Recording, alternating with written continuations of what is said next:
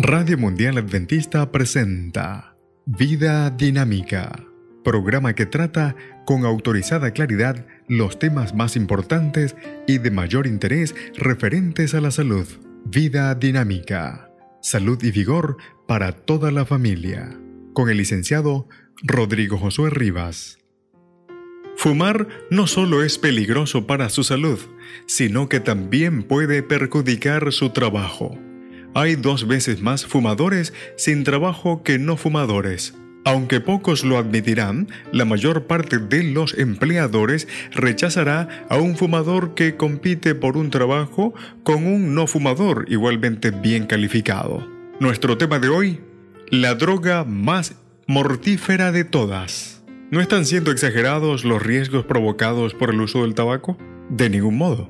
Por ejemplo, los fumadores que trabajan en la conocida compañía de productos químicos Dow Chemical, comparados con los no fumadores, tienen 5 días más de ausencia, 8 días más de incapacitación y 12% más de enfermedad, lo que cuesta a la compañía 1.900 a 2.300 dólares por fumador al año, aproximadamente. Las duras realidades revelan constantemente que el tabaco es la droga más mortífera del mundo.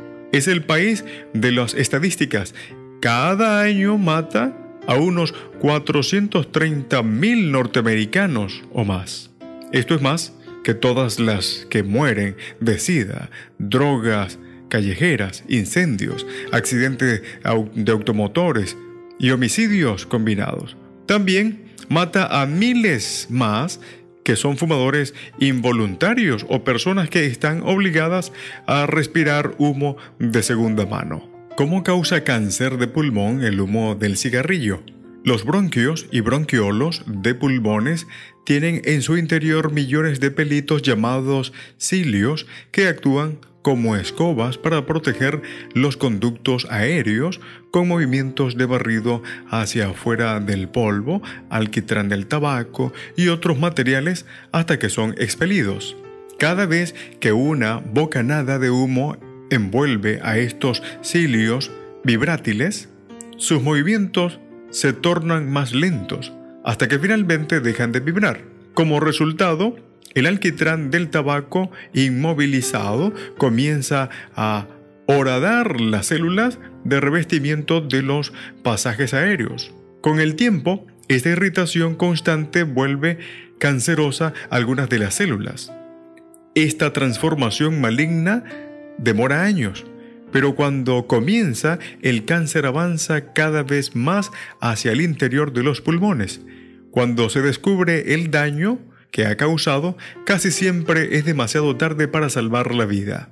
¿Es el cáncer de pulmón la causa principal de muerte de los fumadores? No lo es. El tabaco causa 115.000 muertes anuales por cáncer de pulmón eh, en los Estados Unidos, pero también causa más de 165.000 muertes por ataques de corazón de origen coronario, más de 33.000 ataques cerebrales, apoplejía, fatales. La nicotina y el monóxido de carbono del tabaco son los culpables principales que promueven la enfermedad vascular de los vasos sanguíneos.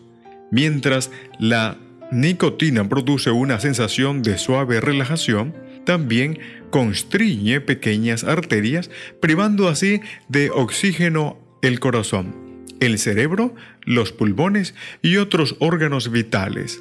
La nicotina también es adictiva. El monóxido de carbono interfiere directamente con la capacidad de los glóbulos rojos de transportar oxígeno. Esto causa insuficiencia respiratoria, falta de vigor y resistencia. También promueve y acelera el estrechamiento y endurecimiento de las arterias. Esta es una cantidad de malas noticias. ¿Hay más todavía? Lamentablemente hay más.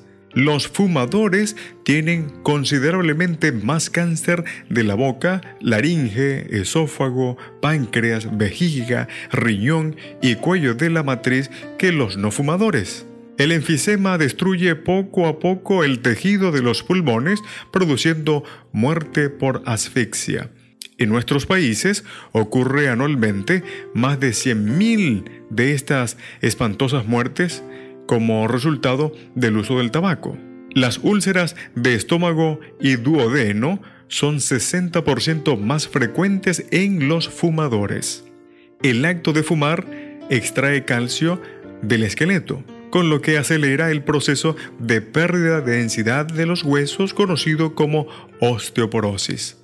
Fumar durante el embarazo tiene un efecto adverso sobre el desarrollo del feto y aumenta en 35% el riesgo de muerte después del nacimiento.